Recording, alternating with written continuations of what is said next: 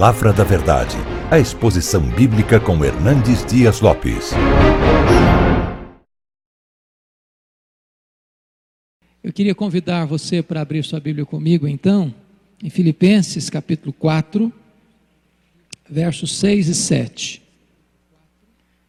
Filipenses capítulo 4, versos 6 e 7. O apóstolo Paulo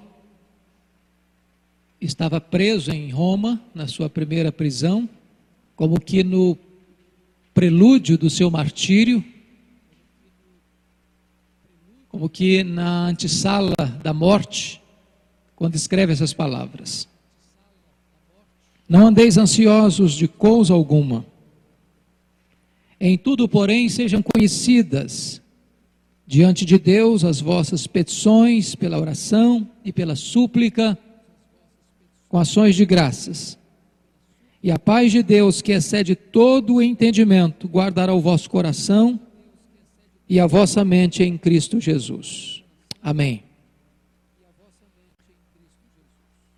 Como encontrar a cura para a ansiedade? A ansiedade tem sido considerada pelos psicólogos como a mais perigosa doença deste século. De acordo com a Organização Mundial de Saúde,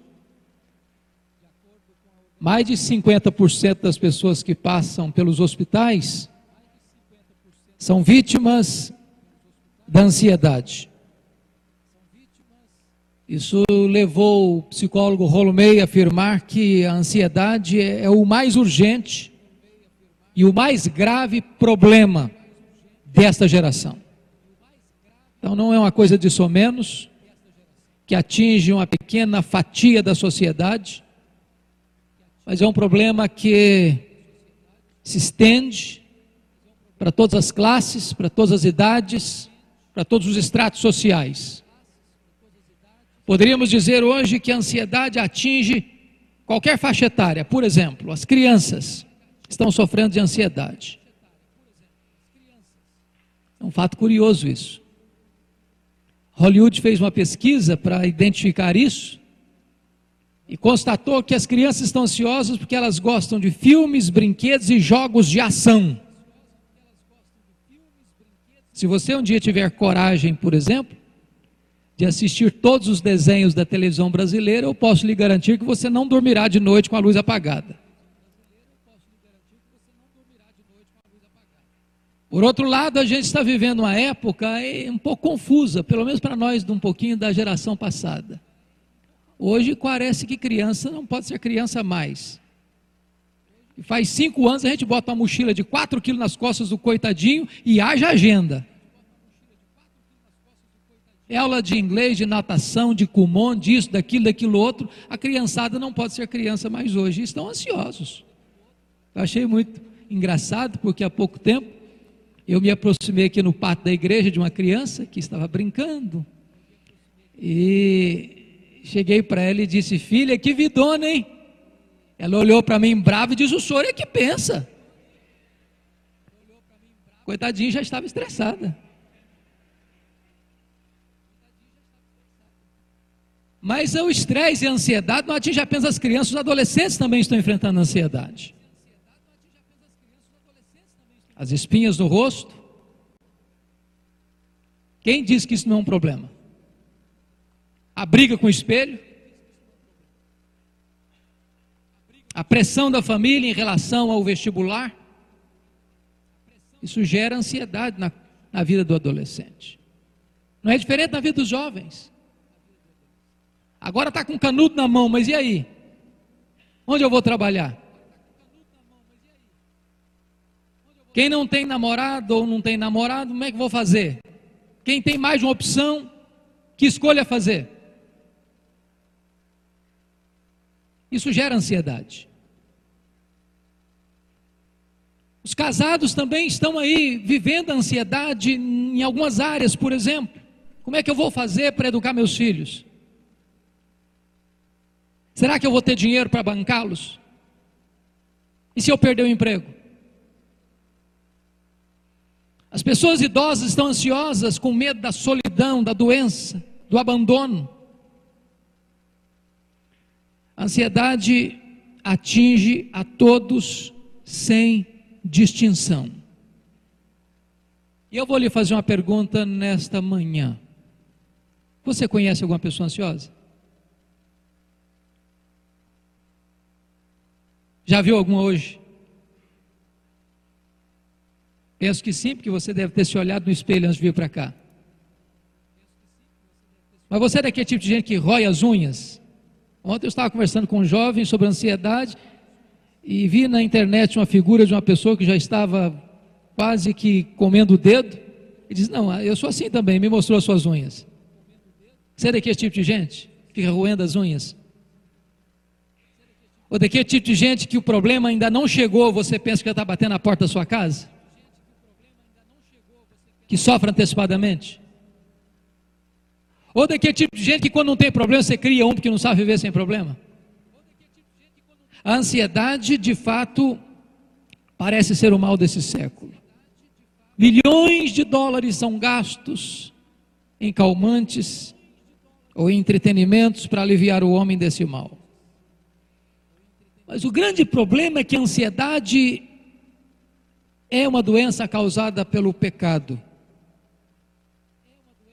É por isso que a Bíblia trata desse assunto, tem resposta para ele. Então vamos diagnosticar essa doença que nos ataca. Paulo fala sobre vários aspectos da ansiedade. E eu queria aqui, em primeiro lugar, à luz de Filipenses especialmente, examinar esse tema. Primeiro, a ansiedade é resultado de olharmos para os problemas em vez de olharmos para Deus. Eu fico ansioso porque eu vejo a, enormidade do problema. E quando eu superdimensiono o problema, eu apequeno Deus.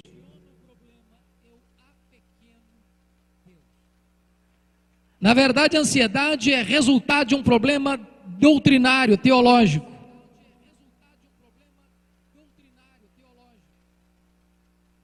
Você não administra a situação, nem a circunstância. Por exemplo, Paulo escreve esta carta a esses crentes de Filipos num tempo extremamente difícil.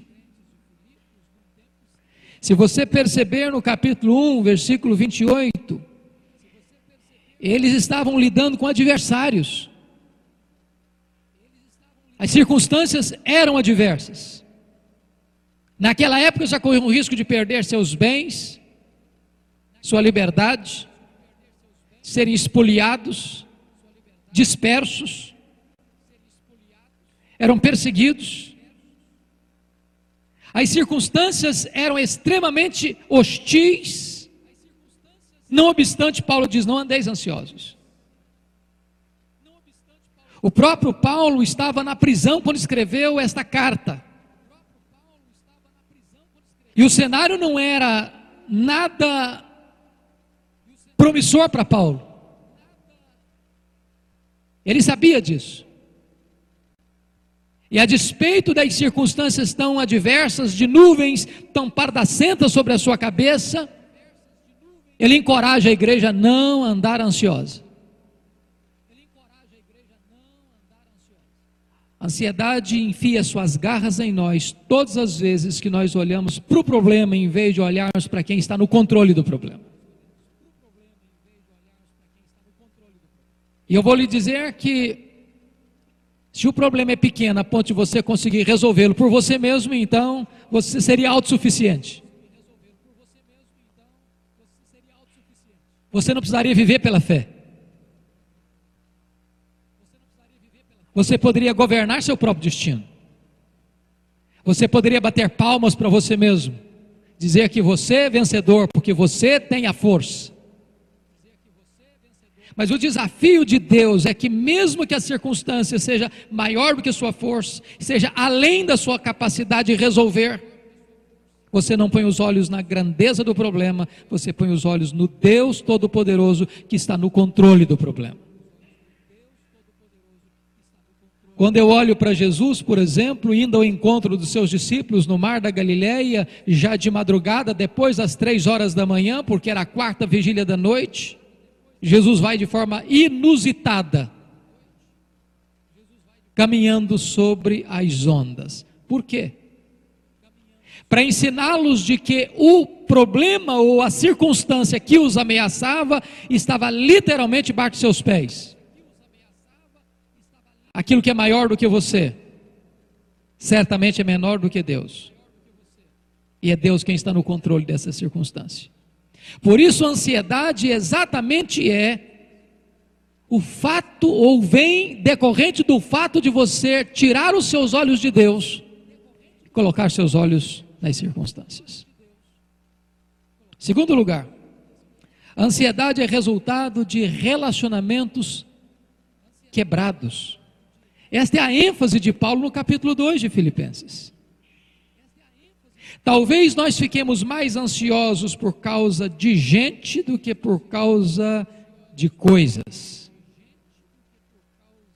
Talvez você esteja, ou já esteve, mais estressado e ansioso por causa de pessoas do que por causa de circunstâncias. Quem de nós nunca ficou ansioso? Por causa do cônjuge, por causa dos filhos, por causa dos irmãos, dos pais, dos parentes, das pessoas que amamos. Notem vocês que na igreja de Filipenses, ou na igreja de Filipos, as, os relacionamentos não eram muito tranquilos. Aquela igreja era uma bênção, portão para fora, mas portão para dentro era um problema. Até as irmãs da igreja não se se relacionavam com tanta paz, a ponto de Paulo dizer: Eu rogo o Evode, rogo a Cinti que pensem concordimento no Senhor. Havia gente na igreja que pensava só nele, outro que só pensava no seu grupo. havia egoísmo, havia partidarismo. E essas circunstâncias relacionais, ou esses relacionamentos truncados, feridos, amassados, geram ansiedade. É o casamento que não vai bem, é o filho que não obedece, é um namoro que você não aprova, Ou é uma desavença que você teve e não tem como, não está conseguindo achar jeito de resolver? É aquele irmão que você já não fala com ele há muito tempo? Essas relações machucadas e feridas geram ansiedade no coração. Por quê? Porque se instala aí uma mágoa. E quando a mágoa se estabelece, perde-se a paz. Vem o estresse, vem a angústia. Eu posso até afirmar para você uma coisa interessante. Não há saúde emocional onde não há perdão. Não há. Isso porque nós não somos um ser perfeito. Nós não casamos com um cônjuge perfeito nós não temos pais perfeitos, nós não temos filhos perfeitos, nós não frequentamos uma igreja perfeita. Nossos relacionamentos não são perfeitos. Nós vamos frustrar as pessoas, as pessoas vão nos frustrar. A não ser que nós lidemos com isso, numa cura diária, de acerto diário, de perdão, de restauração e de cura relacional, nós vamos viver tomados pela ansiedade, pela angústia.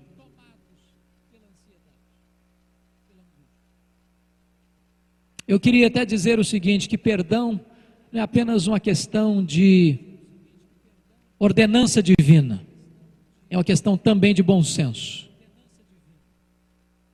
Que quando você nutre mágoa de alguém, você acaba se tornando escravo desse alguém. Essa pessoa vai dominar você escravizar você, vai manter você no cativeiro, na masmorra. vai dominar sua mente, seus pensamentos, suas emoções, vai sugar suas energias, vai roubar sua paz. Por isso, relacionamentos quebrados geram ansiedade. Mas se você avançar na carta aos Filipenses, você vai perceber outra coisa, que a ansiedade é fruto fruto de uma exagerada preocupação com coisas materiais. Paulo chega a dizer no capítulo 3, 19 dessa carta que algumas pessoas só se preocupam com as coisas terrenas. Que o Deus delas é o seu ventre, elas vivem para satisfazer elas mesmas. E pare um pouquinho para pensar se hoje dinheiro não é um dos principais assuntos que tomam conta das nossas conversas, se dinheiro hoje não é um assunto que mexe com a família, com a indústria, com o comércio, com a política, com o mundo. E notem que o principal problema é a falta de contentamento com aquilo que temos. O ser humano é um ser eternamente insatisfeito com o que tem, com a vida que leva, com o que possui. E essa busca desenfreada pelo ter gera uma ansiedade contínua e incurável, porque nunca se tem o suficiente para preencher esse buraco, para preencher esse vazio.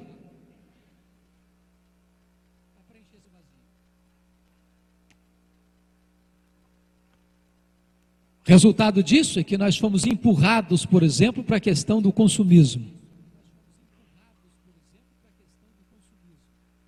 Você se lembra que na década de 50 nós consumíamos cinco vezes menos do que consumimos hoje? Eu, quando volto a minha fita, lá da minha infância, eu só tive um brinquedo comprado em loja, só um. E nem fiquei traumatizado por isso. Mas uma criança, quando nasce hoje, já tem mais brinquedo que consegue brincar a vida inteira. Você um brinquedo para uma criança hoje, ela brinca longas duas horas, encosta no canto, é sucata. E que é outro, se você não der, ela entra em crise emocional, tem que levar para o psicólogo.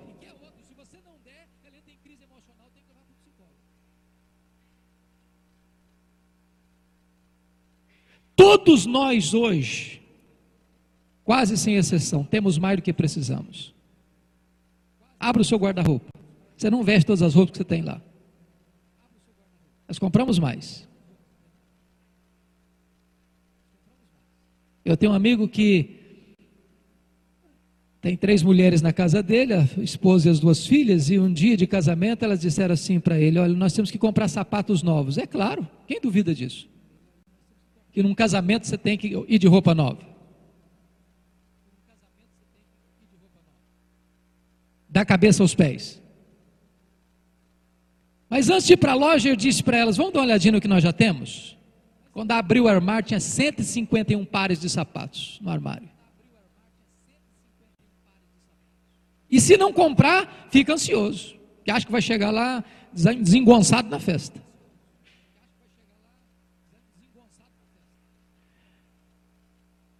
Nós jamais teremos o suficiente se nós fizermos desta busca desenfreada pelo ter a razão da nossa vida. Por isso, o segredo da cura para a ansiedade nesta área é aprender a viver contente. E aprender a viver contente não é algo natural, é um aprendizado. Tanto na fartura quanto na escassez. Por quê? Porque a fonte da sua alegria e da sua paz não está em coisas está em Deus.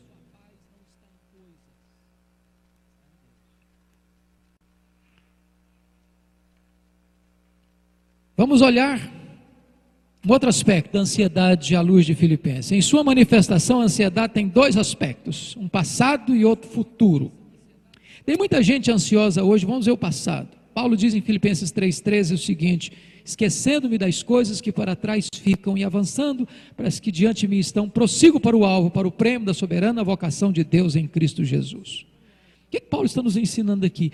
Eu conheço muita gente que não vive em paz, porque nunca resolveu as pendências do seu passado.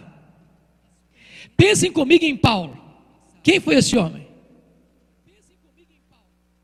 O cara que entrava nas casas e arrastava homens e mulheres e os jogava na cadeia. Cara que entrava dentro da sinagoga e batia nos crentes lá dentro da sinagoga, arrastando-os depois para a prisão e dava o seu voto para matar essas pessoas. Aquele homem truculento que forçava as pessoas a blasfemar no nome de Jesus.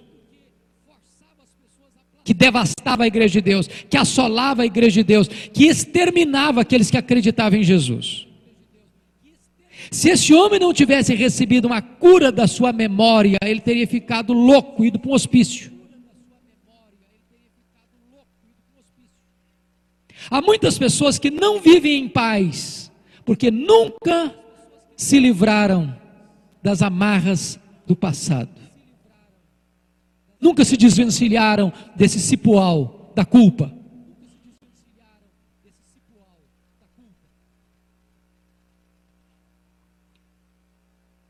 Eu não posso me esquecer do dia em que fui visitar uma pessoa que vivia doente emocionalmente há muitos anos. Ele olhou nos meus olhos e disse: Pastor, eu sofro há muitos anos. E eu perguntei: Mas por quê? E ela me respondeu: Por um pecado que eu cometi na minha juventude. E esse pecado está vivo na minha memória como se eu tivesse cometido hoje. Nesses anos todos eu enfrento o azorrague, o chicote da culpa que me atormenta e me assola todos os dias.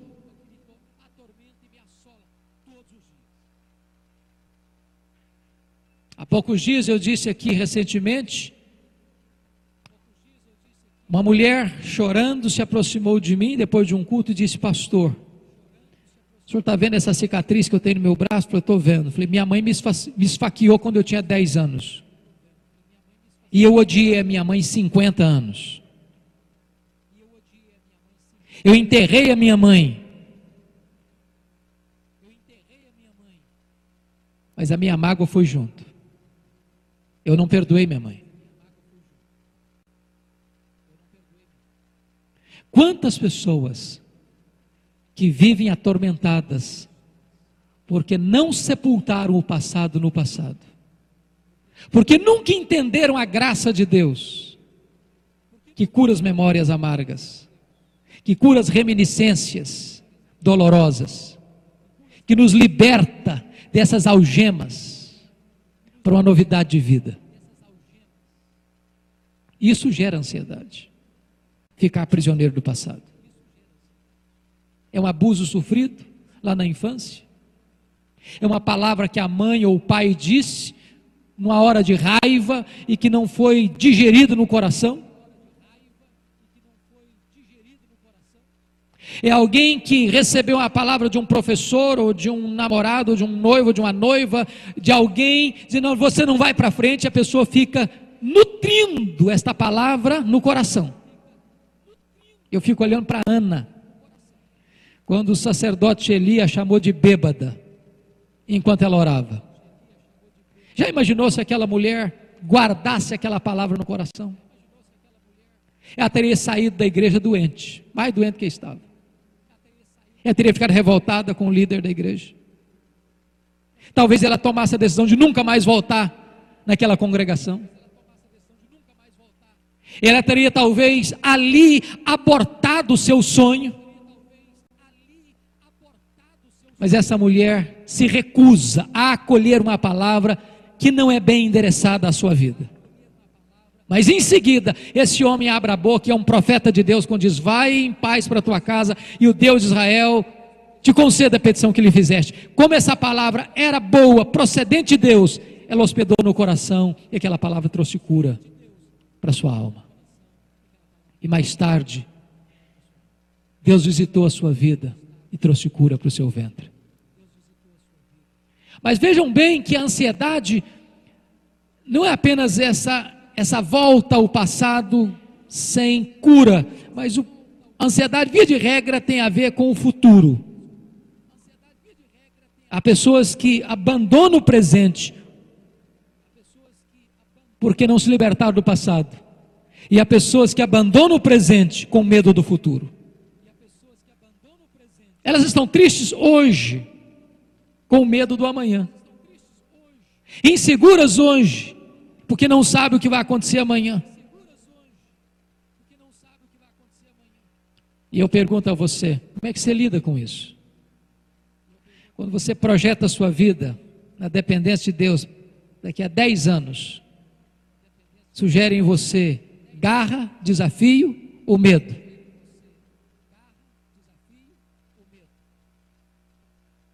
Ansiedade. Se nós não fizermos de Deus, se nós não dependermos de Deus, se nós não descansarmos em Deus, se nós não lançarmos toda a nossa ansiedade em Deus, nós vamos viver de aventura em aventura, de experiência em experiência, de viagem em viagem, de comprar isso, aquilo e mais aquilo outro, e a vida vai perdendo o sabor e o sentido. John Mackay foi diretor do seminário de Princeton escreveu um livro magnífico, O Sentido da Vida. E ele conta a experiência de um personagem, certamente fictício, chamado Pierre de Ibsen. E ele diz que esse personagem viajou o mundo buscando encontrar sentido para a vida. Bebeu todas as taças dos prazeres, procurando preencher o vazio da alma. Experimentou tudo que a vida podia lhe oferecer, tentando encontrar um sentido para o seu viver. Viajou o mundo, experimentou aventuras as mais diversas. Já no final da vida ele retorna para sua cidade, para sua aldeia, para sua casa. E um dia ele sai para o quintal da sua casa, onde havia um canteiro de cebolas, e ele arranca uma cebola, começa a descascá-la. Para cada casca que ele tira, ele se refere a uma aventura, a uma viagem, a uma experiência.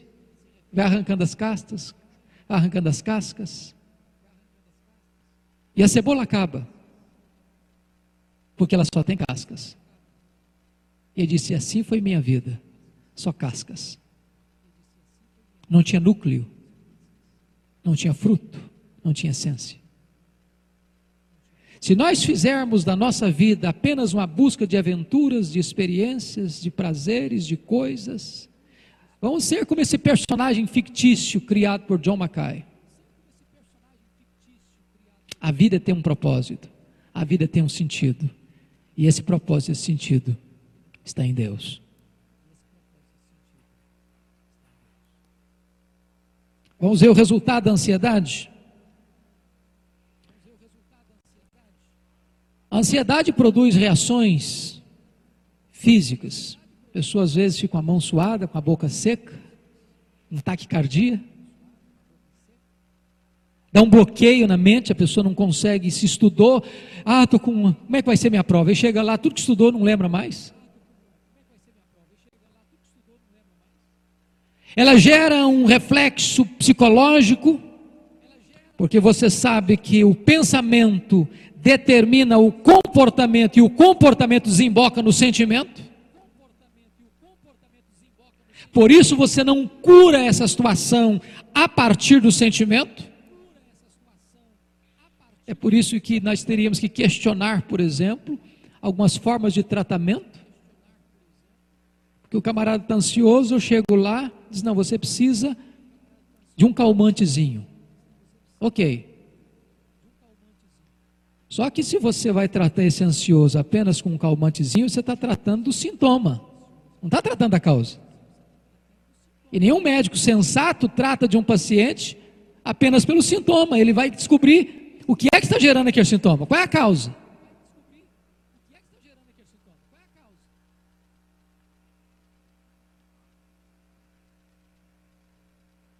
E é uma coisa importante entender aqui. Alguém já disse que não tem nada de errado com as suas emoções. Você está triste ou você está alegre? Isso é o painel da alma. Isso é o painel da alma. Quando você está dirigindo o seu carro na rua e acende uma luz vermelha no painel, você não quebra o painel, porque a luz vermelha acendeu. Aquela luz vermelha foi colocada ali com um propósito. Quem fabricou aquele carro pensou o seguinte: se tiver faltando alguma coisa essencial nesse carro, vai acender uma luz vermelha. Está faltando óleo no motor? Está faltando combustível? A bateria está esquentando? Não prossiga a viagem, pare, investigue a causa. A grande pergunta é: o que é que gera o sentimento? O que gera o sentimento é o comportamento. Eu sinto o que sinto, porque faço o que faço. Paulo diz em Romanos que Deus colocou dentro de você um senso de certo e errado, mesmo que você não seja um cristão. Existe lá uma campainha, existe lá uma sirene, existe lá uma luz vermelha. Existe lá uma consciência, é bem verdade que essa consciência pode ir sendo insensibilizada e perder por completo a sensibilidade, fica cauterizada. Mas notem uma coisa: a solução do problema também não está na ordem comportamental. Existe até uma escola psicológica chamada behaviorismo, a escola comportamentalista. Como é que você resolve o problema? O que é que gera o comportamento? O que gera o comportamento é o pensamento, é a sua filosofia de vida, são os seus valores, são os seus princípios, são os seus absolutos. E o que significa isso? Eu vou tratar da ansiedade não é apenas tomando um comprimidinho melhor para eu dormir, embora eu não vou entrar no aspecto médico, porque aí vai, vai ter o um momento que o médico vai entrar na história e vai saber quando precisa ou não. Não vou entrar nesse ponto. O que eu estou dizendo é: você precisa entender uma coisa. Você sente o que sente, porque faz o que faz. Mas a pergunta é: por que você faz o que faz? Você faz o que faz porque você tem uma filosofia de vida. Se ela é certa, você vai seguir esse padrão certo. Se, ela, se o seu padrão de vida, os seus valores, os seus princípios estão fora dos preceitos de Deus, você vai seguir aquele caminho. E seguindo aquele caminho, por causa do seu pensamento, você vai ter um determinado comportamento. Eu vou explicar melhor. Imagine o seguinte: hoje, parece que o jovem ter sexo no namoro, a sociedade aí que não conhece os valores de Deus, acha natural. Natural. Se uma pessoa acha natural, obviamente ela vai praticar aquilo que ela acha natural. E quando ela pratica aquilo que ela acha natural, vai ter um mal-estar. Ela não sabe por quê. Ela não está em paz. Ela não está bem. E aí casa não está bem. Porque ela transgrediu um preceito de Deus que ela nem estava percebendo que estava transgredindo.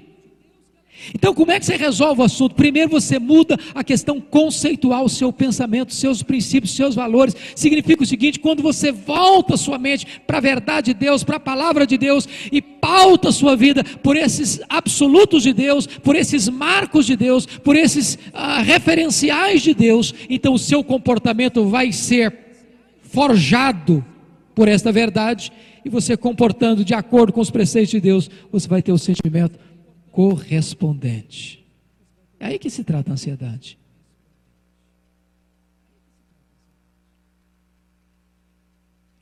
A palavra ansiedade, na língua grega, significa estrangulamento apertar o pescoço, tirar o oxigênio, sufocar, Na verdade, a ansiedade rouba as nossas forças. Por quê? Porque, via de regra, uma pessoa ansiosa, o que, que ela faz?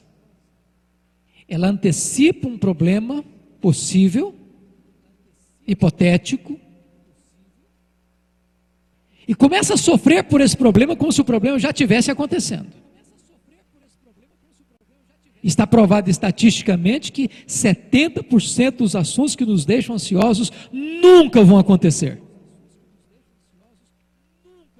Mas nós sofremos por eles desnecessariamente, às vezes. E se de fato o problema vier a acontecer, vamos sofrer duas vezes. Só que quando o problema chegar, nós já estaremos sem energias para enfrentá-lo. Então, o que significa isso? A ansiedade, ela é prejudicial. Porque ela não ajuda você a resolver os problemas do amanhã possíveis, ela enfraquece você hoje. A ansiedade é antecipar o futuro, um futuro sombrio, que talvez seja cheio de sol,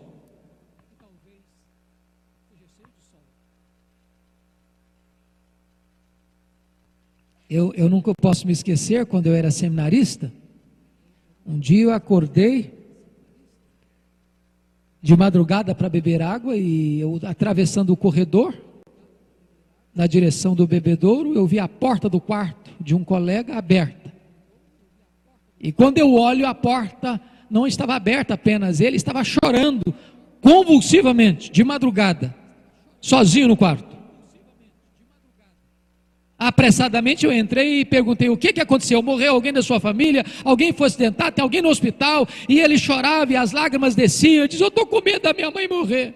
Falei: Em que hospital que ela está? Qual o problema que aconteceu com ela? Não, ela não está doente, não. Só estou com medo dela morrer um dia. Falei: Camarada, mas não, deixa sua mãe viver, ué. A mulher está viva até hoje, depois de 30 anos. O que é ansiedade? É quando você antecipa um provável problema e começa a sofrer por ele. E a se desesperar como se já tivesse acontecendo. É por isso que o Senhor Jesus Cristo disse o seguinte, que a ansiedade ela é inútil. Inútil. Isso porque por mais ansioso que você esteja, você não pode acrescentar um côvado à sua existência. Em outras palavras, os destinos da sua vida, em última instância, não estão nas suas mãos, estão nas mãos de Deus. Então descansa em Deus. Entrega o teu caminho ao Senhor. Confia nele. E o mais ele fará. Descansa no Senhor. E espera nele. Aquietai-vos e sabei que eu sou Deus.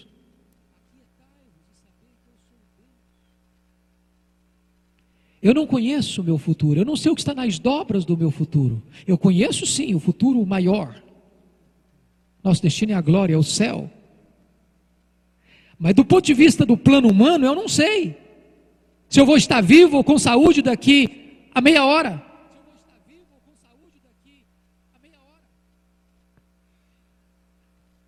Eu não administro isso. Então eu descanso na providência. E mesmo que as circunstâncias adversas nos colherem, nós podemos fazer duas coisas. Primeiro, nós podemos gritar para Deus: está doendo, Senhor. Uma das coisas que às vezes nós evangélicos somos ensinados é que nós temos que dizer que está muito bem, em despeito da situação. Quando você vai examinar as Escrituras, a maioria dos salmos lamentam mais do que agradecem, sabiam disso? Não é pecado lamentar, não é pecado dizer Deus está doendo, não é pecado você dizer Deus eu não estou entendendo. Leia a Bíblia e você vai perceber que o povo de Deus chora, grita, se angustia, Porque não temos respostas para todas as adversidades e vicissitudes que atingem a você, a sua família, a sua igreja, a humanidade. Não temos respostas. Como é que um prédio cai e uma pessoa querida sua está lá dentro e ela é esmagada debaixo dos escombros?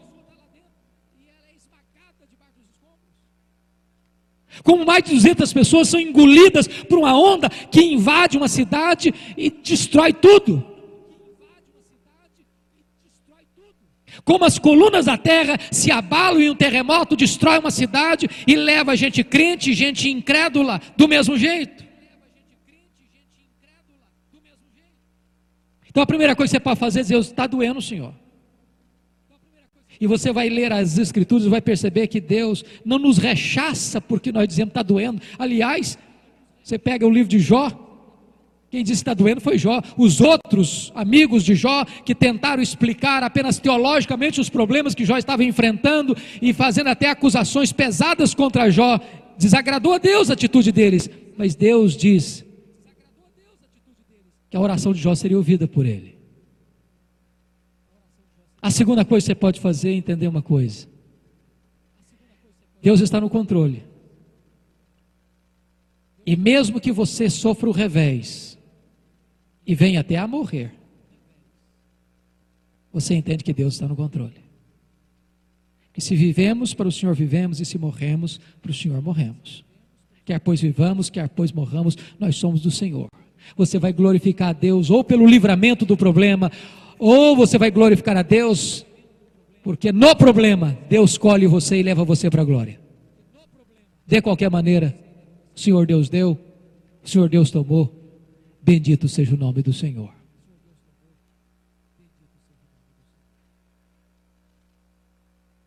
O Senhor Jesus Cristo disse mais: a ansiedade, ela é fruto da incredulidade.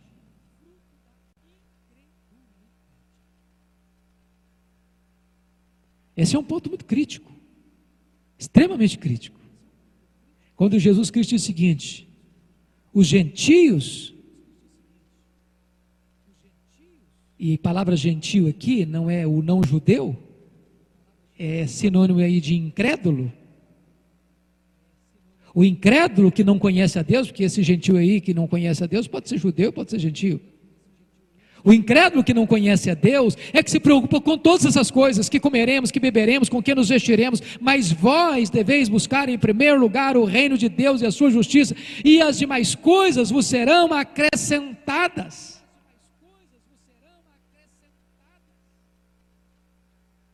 Então o que Jesus está querendo dizer com isso é o seguinte: por que, que eu fico ansioso?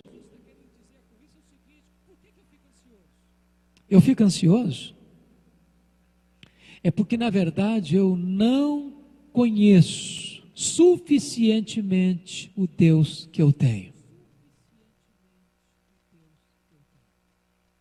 A grande pergunta que você e eu devíamos fazer é esta: quem é o seu Deus?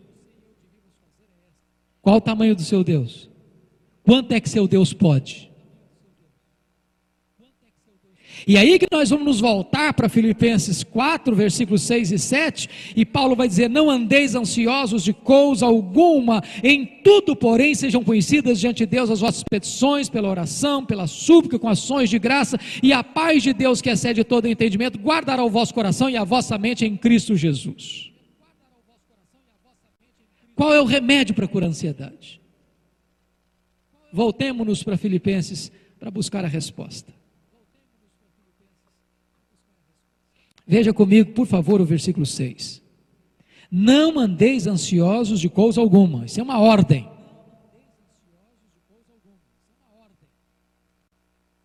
Portanto, viver ansioso é um pecado.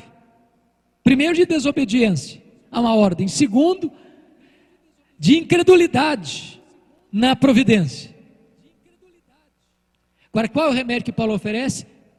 Em tudo, porém, sejam conhecidas diante de Deus as vossas petições, pela oração, pela súplica, com ações de graça. Vamos entender isso aqui de uma forma mais simples e clara. Na língua grega, a palavra oração aí é a mesma palavra para adoração. Então, Paulo está falando de três coisas.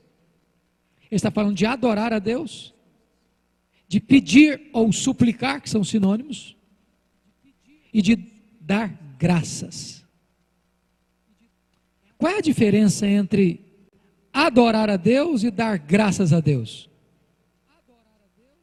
Você adora a Deus por quem Deus é, e você dá graças a Deus pelo que Deus faz. Irmão, só esse entendimento já nos ajuda bastante. Então vamos entender o que Paulo está pedindo aqui, ou está mandando aqui, ou está orientando aqui. Primeiro você tem que adorar a Deus. E você adora a Deus por quem Deus é. Então pense comigo, você chegando diante de Deus para adorá-lo. E você vai dizer: Meu Deus, eu quero te adorar por quem tu és. Tu és o Deus da minha vida. O meu Criador, o meu sustentador, o meu provedor, o meu consolador, o meu redentor. Eu quero te adorar por quem tu és, porque tu és o Deus autoexistente, infinito, imenso, eterno, imutável, onipotente, onisciente, onipresente, soberano, transcendente. Eu quero te adorar porque tu és o Deus justo, bom, fiel, verdadeiro, eu quero te adorar porque tu és clemente, misericordioso, rico em perdoar. Eu quero te adorar porque tu és o meu refúgio, a minha fortaleza, a minha alegria, a minha paz, o meu pastor, a minha herança. Eu quero te adorar porque tu és o Deus da minha vida. Em nome de Jesus. Amém. Aí depois dessa oração, você chega para Deus e diz: Meu Deus, mas eu estou muito ansioso, Senhor. Não combina. Não combina mais. Se Deus é tudo isso e Ele é o seu Deus, ou você retira a oração ou retira a ansiedade. Talvez um dos escritores mais importantes do século passado foi A.W. Tozer. E A.W. Tozer tinha uma tônica que ele focava. O maior problema da igreja no século XX, que ele era do século XX, dizia ele, é que a igreja não conhece suficientemente a Deus. Quem é o seu Deus? Quando o profeta Isaías, no capítulo 40, fala da majestade de Deus, ele diz que o seu Deus é aquele que mede as águas dos oceanos na concha da sua mão. O seu Deus é aquele que pesa o pó da terra em balança de precisão. O seu Deus é aquele que estende o céu como uma cortina e chama cada estrela pelo seu nome, por ser forte em força e grande em poder, nenhuma delas vem a faltar. O seu Deus é maior do que tudo que ele criou, porque ele é transcendente. Se você perguntar para um cientista qual é o tamanho do universo, ele vai engasgar. Ele vai engasgar, porque ele não sabe.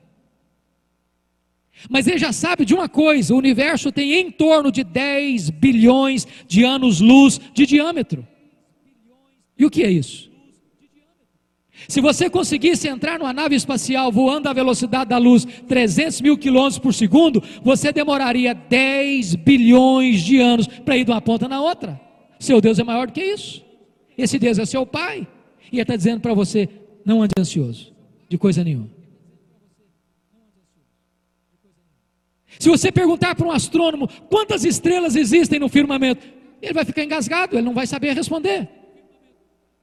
Mas eles já cogitam de que haja mais estrelas no firmamento do que todos os grãos de areia de todas as praias e todos os desertos do nosso planeta. Vá na praia um dia encha a mão de areia, depois leva para casa, ponha numa mesa bem limpinha de vidro e tome a decisão de contar quantas areias você levou.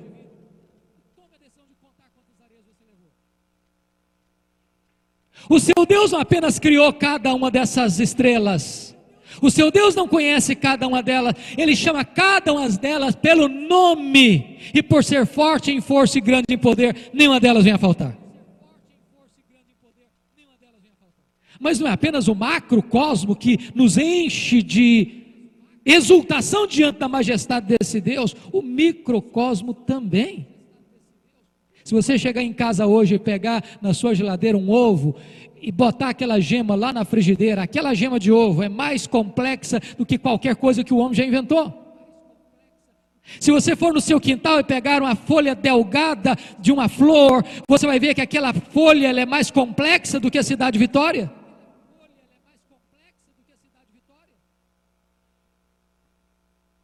Você é um ser programado. É por isso que, quando Darwin escreveu a, As Origens das Espécies, em 1859, na cidade de Londres, a biologia ainda estava engatinhando. E hoje nós sabemos que todo ser vivo é um ser programado geneticamente. Programado. E este programa está incrustado aí em cada uma das suas células. E você tem nada menos do que 60 trilhões de células no seu corpo.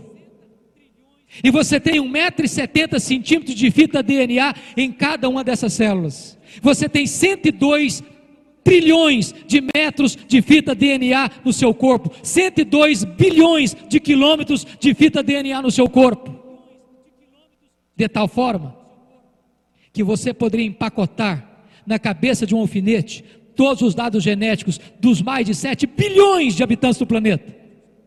E códigos de vida não se originam espontaneamente, nem de uma explosão cósmica, nem de uma evolução. Códigos de vida foram plantados em você pelo Deus Todo-Poderoso. Esse Deus é seu Pai. E esse Deus que está dizendo para você: não ande ansioso de coisa nenhuma. Ele tem competência para cuidar de você. O que Paulo está nos ensinando é que se nós entendermos quem é Deus, para adorá-lo, nos aproximando dele como nosso Pai, então nós vamos dar graças. Qual o resultado disso? A cura da ansiedade. Porque Paulo prossegue dizendo: e a paz de Deus, não é uma paz qualquer. É uma paz transcendental. Não é uma paz de cemitério. Não é uma paz de calmaria, de ausência de problema, porque essa é uma ideia equivocada de paz.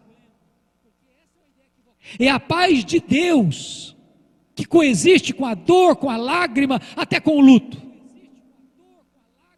É a paz que invadiu o coração de Paulo quando ele estava na cadeia, agora na segunda prisão, indo para o martírio, dizer: Eu sei em quem eu tenho crido, e eu estou certo de que Ele é poderoso para guardar o meu depósito até o dia final.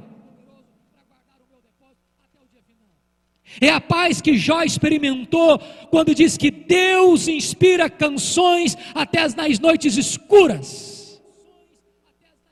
É a paz que Spafford sentiu quando recebeu a notícia das suas quatro filhas naufragadas no mar. E vai escrever: It's well with my soul. Está tudo bem com a minha alma.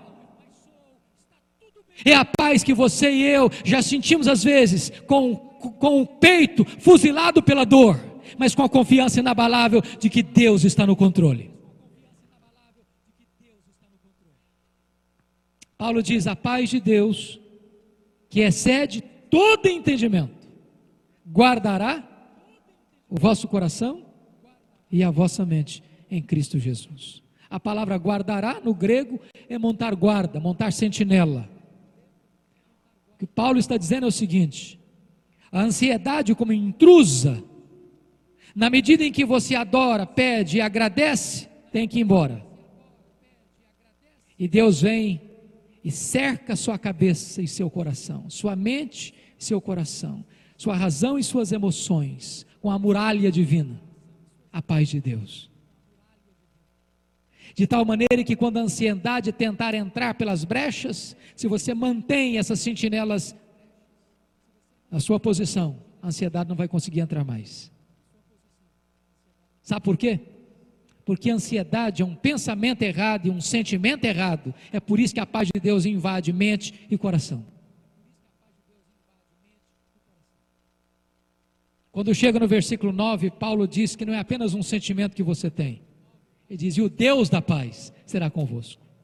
Você não tem apenas a paz de Deus, você tem também o Deus da paz. Não é apenas um sentimento, é um relacionamento com o Deus que produz o sentimento.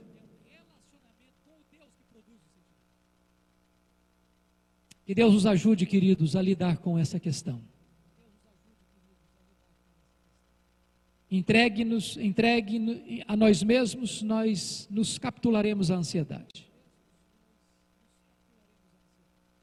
Rendidos nas mãos do Eterno, triunfaremos sobre ela. Que Deus nos ajude a vivermos vitoriosamente em Cristo, para uma vida plena, abundante em Cristo, nossa razão de viver. Amém.